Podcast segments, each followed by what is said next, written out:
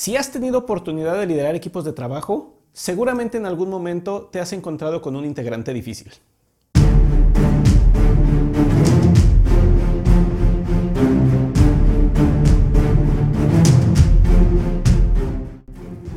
Hay varios tipos de integrantes difíciles en los equipos.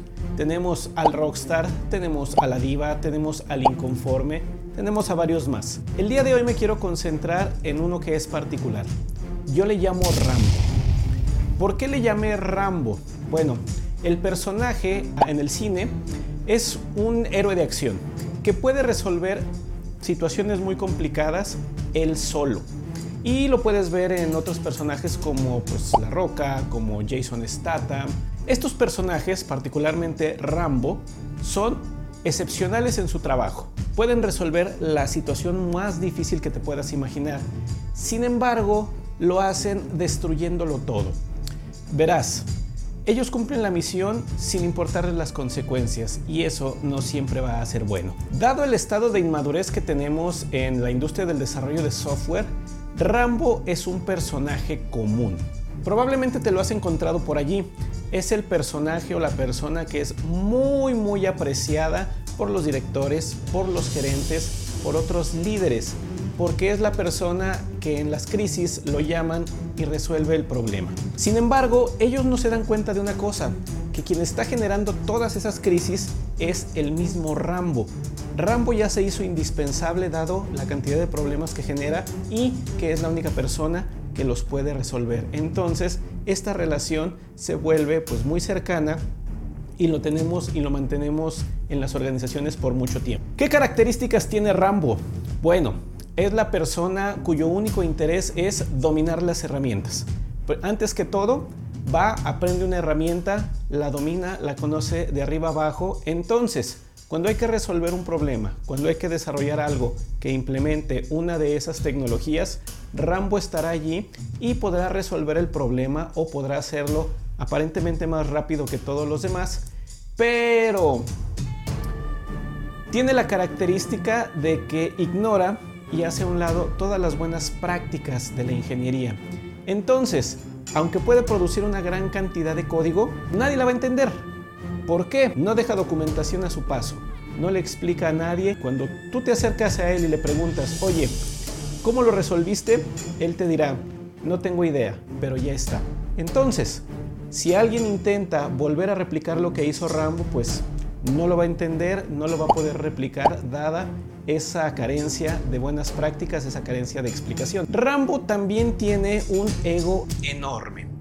Cuando estás en una habitación y Rambo está presente, no cabe ninguna otra persona más. Solamente él y su ego llenará toda la habitación. Ni siquiera cabe uno como líder. Se siente uno excluido, se siente uno también expulsado. Dado esto, entonces Rambo tampoco pierde la oportunidad de menospreciar a sus compañeros, de ofenderlos, de ser sarcástico. Rambo destruye la moral de los equipos. Todo equipo que esté trabajando cerca de Rambo se sentirá desmoralizado. Tendrá temor de preguntar, tendrá temor de oponérsele, con el miedo de que pues, lo ofenda, lo insulte, lo menosprecie o haga algo para sobajarlo. Rambo no tiene paciencia. Podrá pasar muchas horas investigando por su cuenta cómo utilizar una herramienta, pero nunca va a desarrollar esa paciencia para explicársela a alguien. Si alguien no la puede aprender por su cuenta, Rambo dirá que es idiota. Y tampoco se tomará unos minutos para decirle en qué está mal o cuál es el recurso que le ayudará a resolver el problema. No tiene esa paciencia. Y realmente no le interesa que haya otro como él. Entonces juntar a dos Rambos... Rambo se cree un genio y también se cree incomprendido. Es decir, él está haciendo cosas geniales en su cabeza y también parece que las implementa. Sin embargo, esas genialidades nada más él las entiende en un momento dado. Cuando las cede al resto del equipo, mm, casi nadie las puede utilizar, casi nadie entiende para qué son. Y si Rambo desaparece, porque a veces se va a apagar incendios, pues la gran cantidad de problemas que genera lo que está haciendo entorpece el trabajo del resto del equipo, lo hace más lento y pues al final la gente tiene que estar arreglando eso que nos mandó Rambo y que viene muy mal. Como pueden ver, Rambo es un personaje peligroso. Entonces, lo mejor que podemos hacer con él es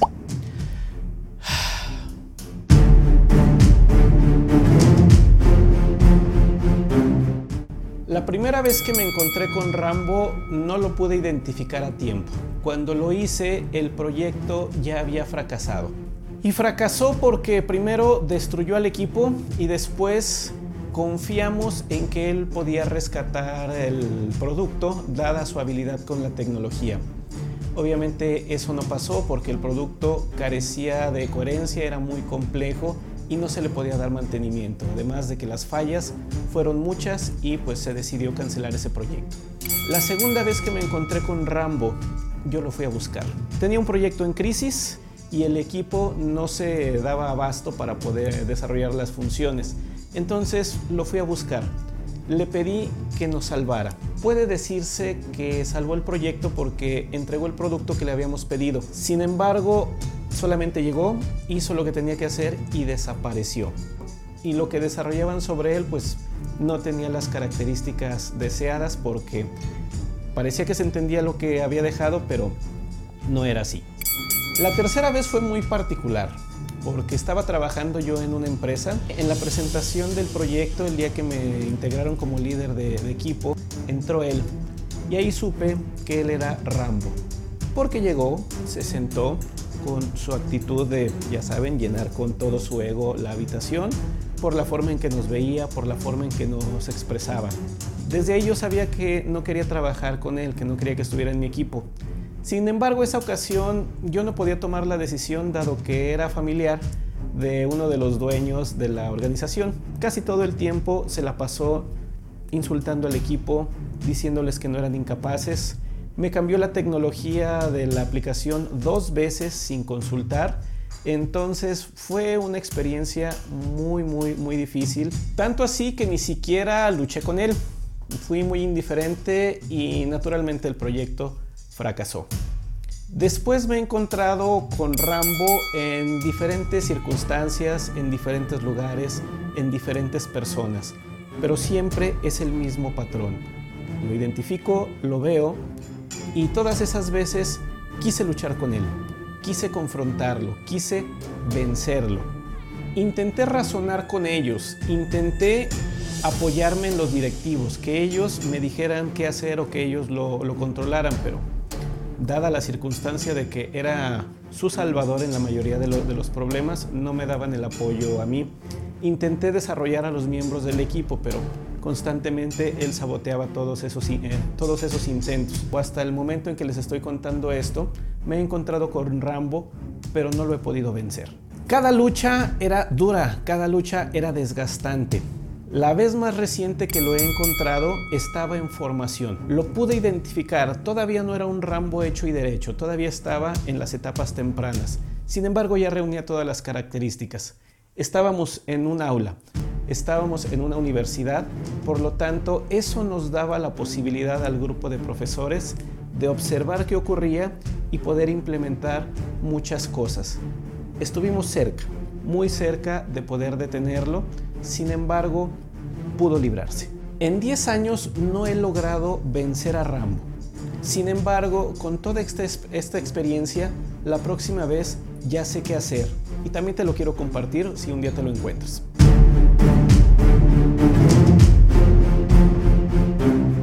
Número 1. Identifícalo. Aprende a identificarlo. Ya te mencioné sus características. Se concentra en las herramientas. Eh, menosprecia al equipo. Se cree superior a, a todos. No sigue las buenas prácticas de ingeniería y no tiene paciencia para desarrollar a sus compañeros o para explicar lo que está haciendo. Lo puedes identificar con algún instrumento de diagnóstico, un test o con una actividad de integración del equipo. Allí observarás cómo interactúa y qué reacciones tiene. Número 2. Evítalo. En verdad. Si está en tus manos, evita que entre al equipo, que no esté allí, que no trabaje en el proyecto. Si no está en tus manos, si tú no puedes decidir sobre la conformación del equipo, entonces manténlo aislado. Dale alguna actividad que sea un reto para él, que lo mantenga alejado del equipo mientras está trabajando de modo que interactúe lo menos posible y que las actividades que esté haciendo parezca como que están dando valor y lo mantengan ocupado en lo que está haciendo. Es preferible tener una solución que no sea técnicamente avanzada, pero que sea sólida, que se haya hecho con buena ingeniería, que se haya hecho con buenas prácticas, que tenga la documentación y que tenga las fases de un proceso bien hecho. Esto a la larga trae beneficios porque si es necesario agregarle cosas a esa aplicación, será muchísimo más fácil que tratar de adivinar la genialidad técnica de un Rambo. Es preferible tener equipos con integrantes menos capaces, pero que reúnan mejores características de aprendizaje, de disciplina y de guía, que puedan trabajar juntos, no como individuos separados, tratando de sacar lo mejor individualmente de todos los demás. Si no hay forma de aislarlo, si no hay forma de evitarlo, si no hay forma de sacarlo del equipo, es decir, no está en tus manos, entonces una recomendación es de que tú como líder te conviertas en el amortiguador del equipo. Es decir, tratar de hacer que todos los menosprecios, las ofensas, los insultos reboten en ti. Ponte en medio, protege al, equipo y no dejes que esas cosas lleguen, lleguen a ellos. Trata de desarrollar liderazgo en el resto de los compañeros para que te, para que te ayuden y pues también tratar de mediar con el Rambo para que el equipo no pierda la moral.